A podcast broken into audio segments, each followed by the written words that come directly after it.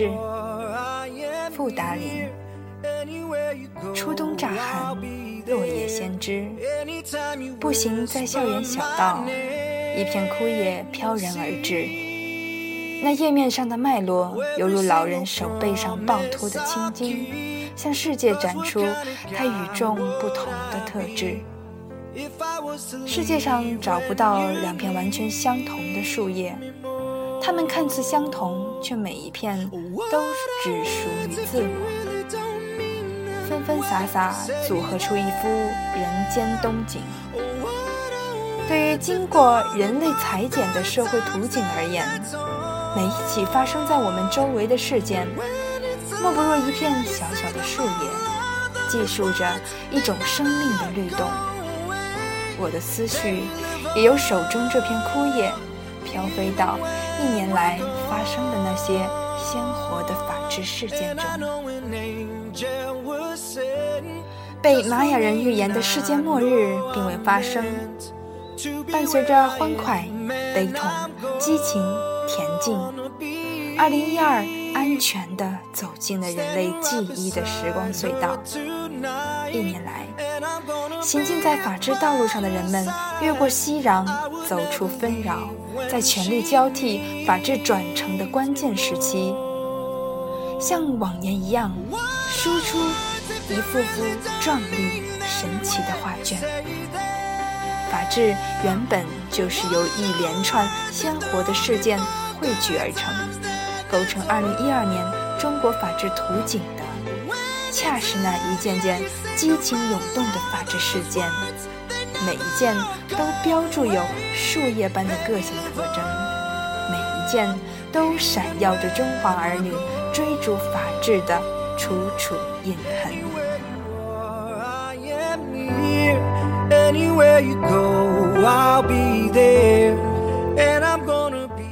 如果说法治首先是一幅权力的画卷，那么。二零一二年的立法就描绘出色彩绚丽的点睛之笔。这一年迎来了素有小宪法之称的刑事诉讼大修，其中将尊重和保障人权写入总则，是我国部门法中第一次有了人权条款，开启了从人权入宪到人权入法的光辉历程。而后，民事诉讼法修改，增加了公益诉讼，为诸如公民环境权这类朦胧的权利实现布下了清晰的路径。而经历二十七年磨一剑的精神卫生法最终出台，则为公民精神权利勾勒出美好图景。在立法接引人权的理念下，中国政府新一轮人权计划的推行，无疑更加推动了宪法中规定的人权梦想照进现实。如果说法治是一种生活的方式，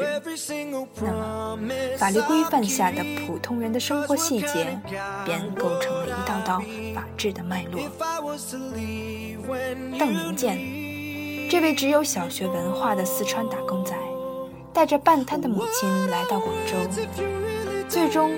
在孝与法的冲突下，不计后果地选择了孝，而背负上毒死母亲的罪名。或许，二零一二年孝子杀母案的司法决断，彰显了司法解释孝心的良苦用心，也为公众提供了更多有关安乐死立法的话题。但是，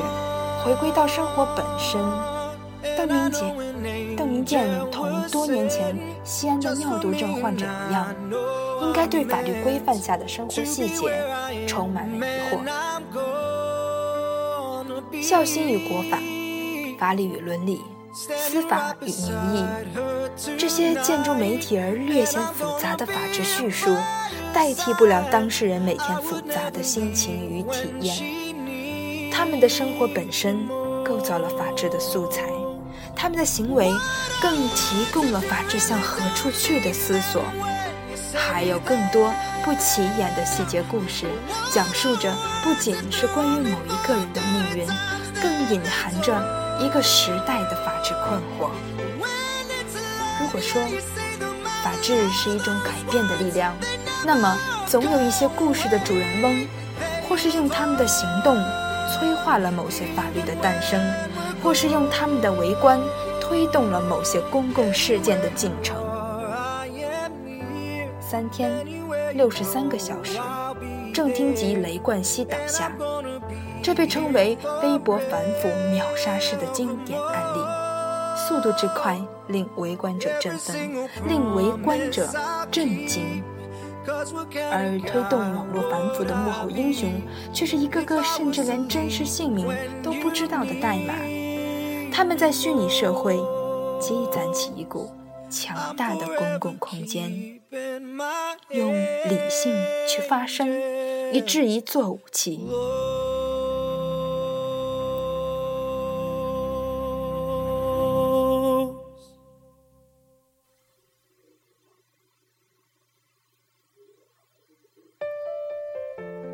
从表哥、房叔、车爷的落马，到吴英案的命悬一线，从西安警察钓鱼抓标的浮出水面。到唐慧芳教案的峰回路转，公众给予了持续的关注。他们的言行透射出强大的法治昭示力量，放射出法治的精神与情怀。正是有这样一群良好的公民做底盘，法治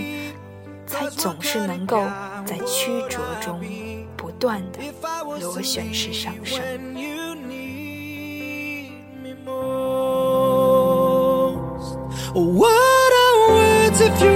don't?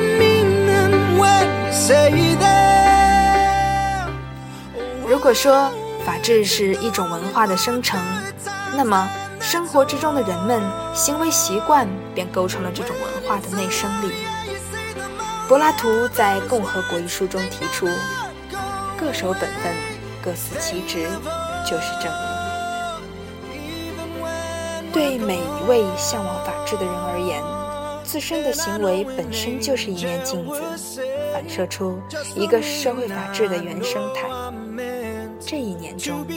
我们看到了一种内生力量的崛起。无论是从一条中国式过马路的网帖掀起的全民讨论中国式违法热潮，还是从一些城市抗日游行中出现暴力过后的自我反省。亦或是从针对河南平分运动中的理性抗争，公民的概念与理性紧密相连，对行为文化的呵护，为法治生长提供了良好的社会土壤。法治所蕴含的价值，就是通过人的内心活动，去唤醒人的